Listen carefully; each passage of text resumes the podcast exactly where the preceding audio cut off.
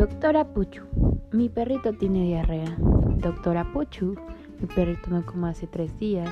Doctora Puchu, ¿por qué a mi perrito le está saliendo sangre de la cola? Este es un podcast para los dueños que quieren ser responsables. Sin embargo, le tienen miedo a llevarlo al veterinario, ya sea por que lo regañen, eh, falta económica o incluso mala praxis. Este no es un podcast para eh, pues regañar a la gente, más bien es un podcast para informar a la gente de cómo cuidar sus animales por pasantes veterinarios y médicos veterinarios que están dispuestos a mejorar la situación de salud pública en México.